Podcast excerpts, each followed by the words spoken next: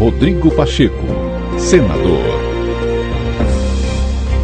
Durante solenidade promovida pela Faculdade de Direito da Fundação Armando Álvares Penteado, em São Paulo, na qual foi o homenageado especial e recebeu a medalha de honra ao mérito jurídico, o presidente do Senado, Rodrigo Pacheco, classificou como desproporcional e desavisada as críticas à aprovação no Senado da PEC 8 de 2021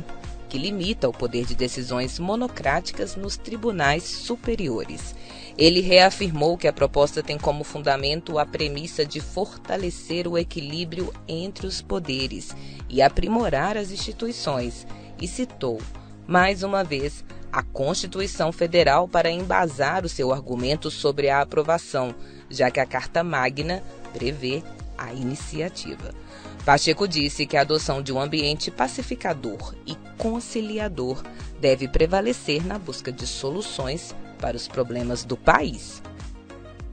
Com o único propósito de estabelecer esse equilíbrio entre os poderes, com uma essência básica e muito simples do que é essa emenda constitucional, cuja reação foi absolutamente desproporcional e desavisada em relação ao que é o mérito dela. O que significa essa proposta de emenda à Constituição é que uma lei votada na Câmara dos Deputados, no Senado Federal, sancionada por um presidente da República, ou seja, feita por dois poderes, não pode ser revista por um ato unilateral de um único membro do Poder Judiciário. É basicamente esta a lógica da proposta de emenda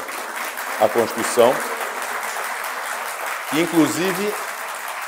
vai ao encontro do que já está na Constituição Federal desde 88, na verdade, em outros diplomas constitucionais, presidente Marcos Vinícius, desde 1934, que é o comando de que somente por maioria absoluta dos votos dos membros de um tribunal é que se pode declarar inconstitucional uma lei ou um ato normativo do poder público. Então, a necessidade de ser por maioria, de por ser colegiado, isso é bom para a justiça, isso é bom para as instâncias da justiça, isso é bom para a democracia e para a relação entre os poderes, inclusive para a segurança jurídica daqueles que empreendem, daqueles que desenvolvem no nosso país. Não há outra razão que não seja essa de aprimoramento. E esse espírito pacificador, é, conciliador, de busca de soluções, mas jamais deixando de fazer aquilo que um Senado Federal e uma Câmara dos Deputados deve se propor a fazer, que é legislar, eu considero que é o equilíbrio que nós precisamos, ou seja, compreender sempre o lado do outro, respeitar as divergências, estar aberto ao diálogo, mas não deixar de fazer aquilo que nós verdadeiramente acreditamos